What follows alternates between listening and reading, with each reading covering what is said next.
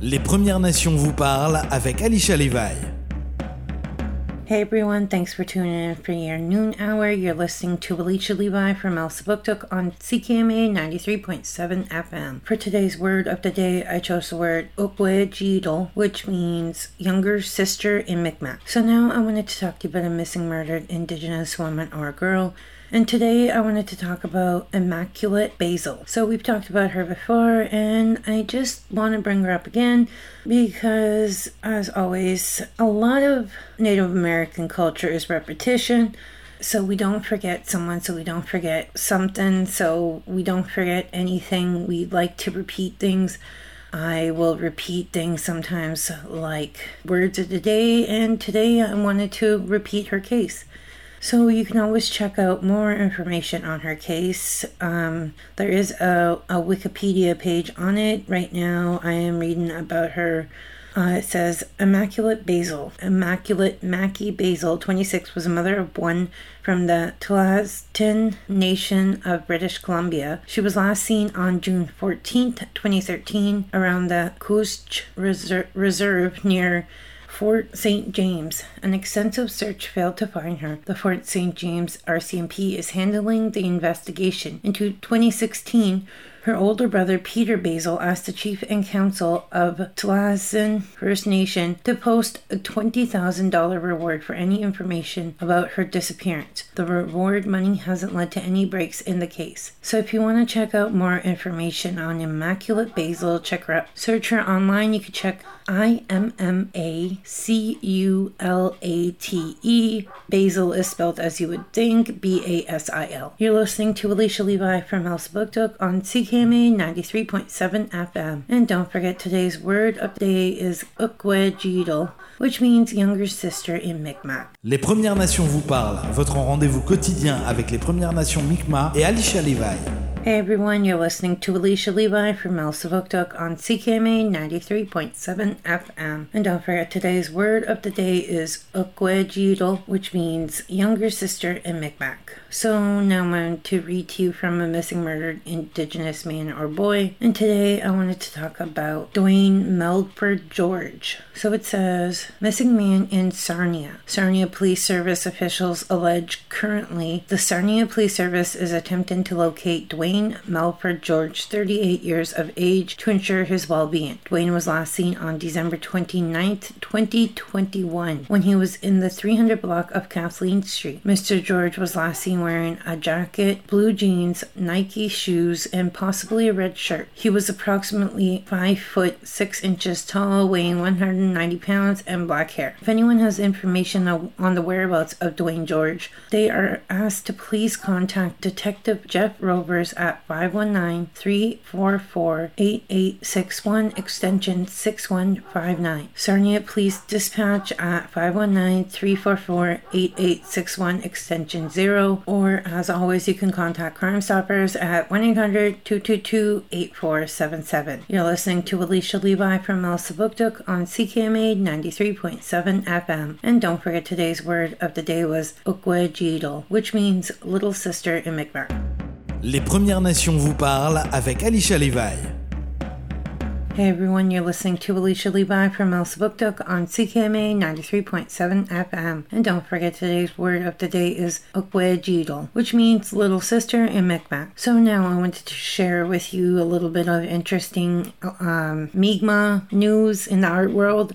So it says Halifax Airport features Mi'kmaq artist work in new installation. It's how we live, past and present, said Loretta Gould of her new installation. Halifax Stanfield International Airport has unveiled a new art installation featuring the work of Mi'kmaq artist Loretta Gould. A permanent display of Loretta's art was installed on the windows of the airport's check-in hall in honor of Mi'kmaq History Month. I'm overwhelmed to be honest with you. When they me to have my images up there, I was in shock, Gould said. Gould is from Waycobah First Nation in Cape Breton. The art installation is a retrospective with images from various stages of Gould's career. They illustrate themes of nature and the seven sacred teachings. It's common sense, right? You can't have one without the other. You can't have courage without respect or respect without love, she said. The art was installed using a semi transparent material that allows the sunlight to shine through,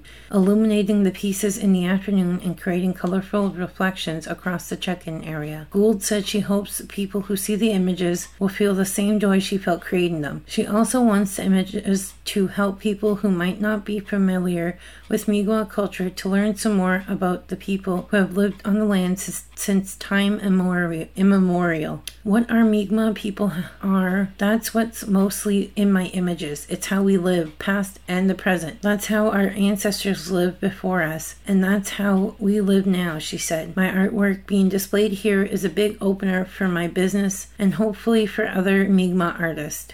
So that's just a little news on the art front here for our Mi'kmaq people. You're listening to Alicia Levi from Elsipogtog on CKMA 93.7 FM. And don't forget today's word of the day was Okwejidol, which means little sister in Mi'kmaq. Les Premières Nations vous parlent, votre rendez-vous quotidien avec les Premières Nations Mi'kmaq et Alicia Levi.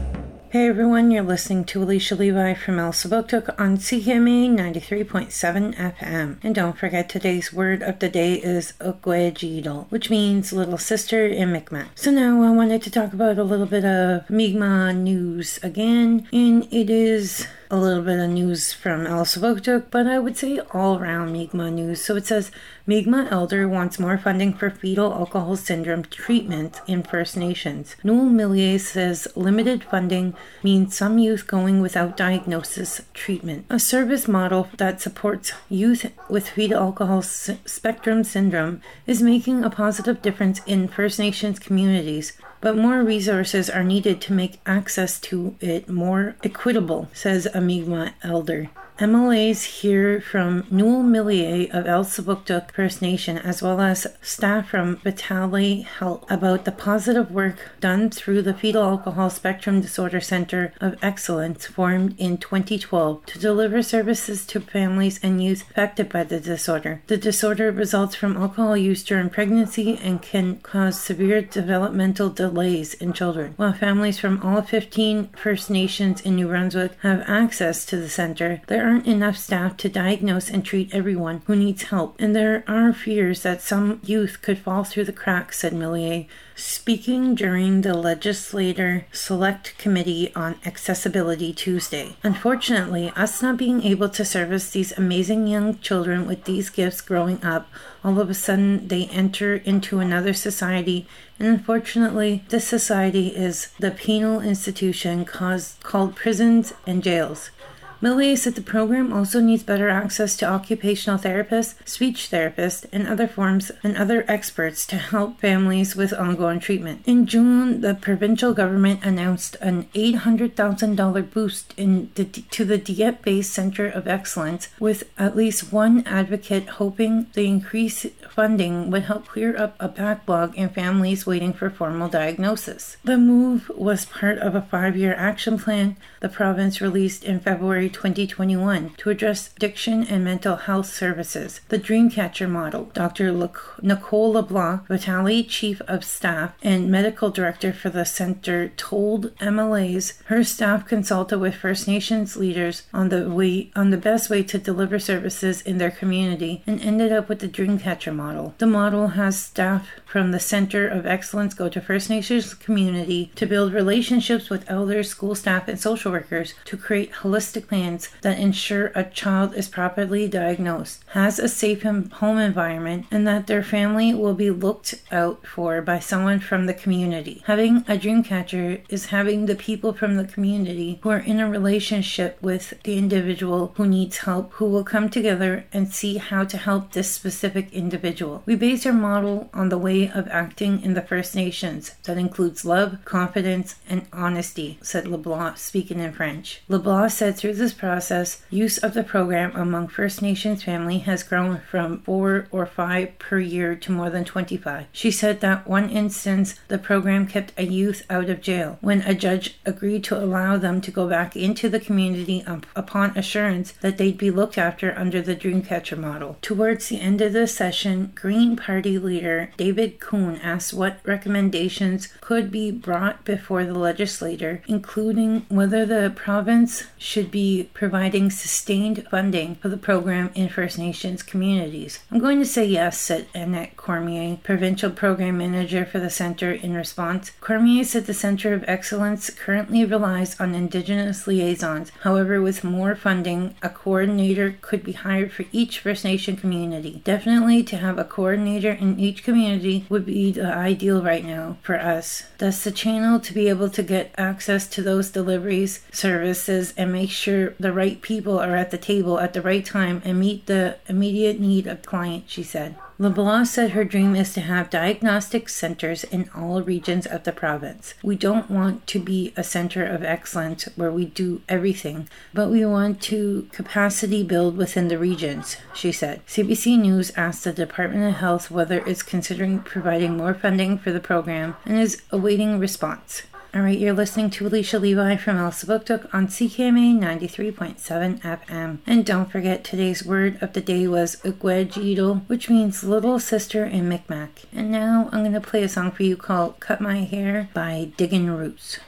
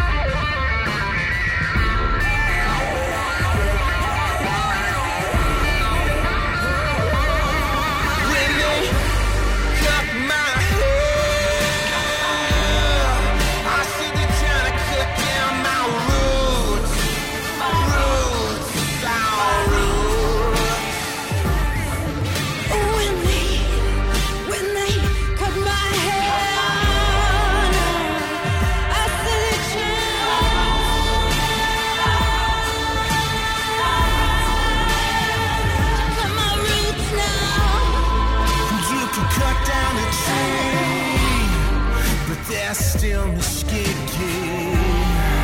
There's still Mesquite. Still medicine at the root.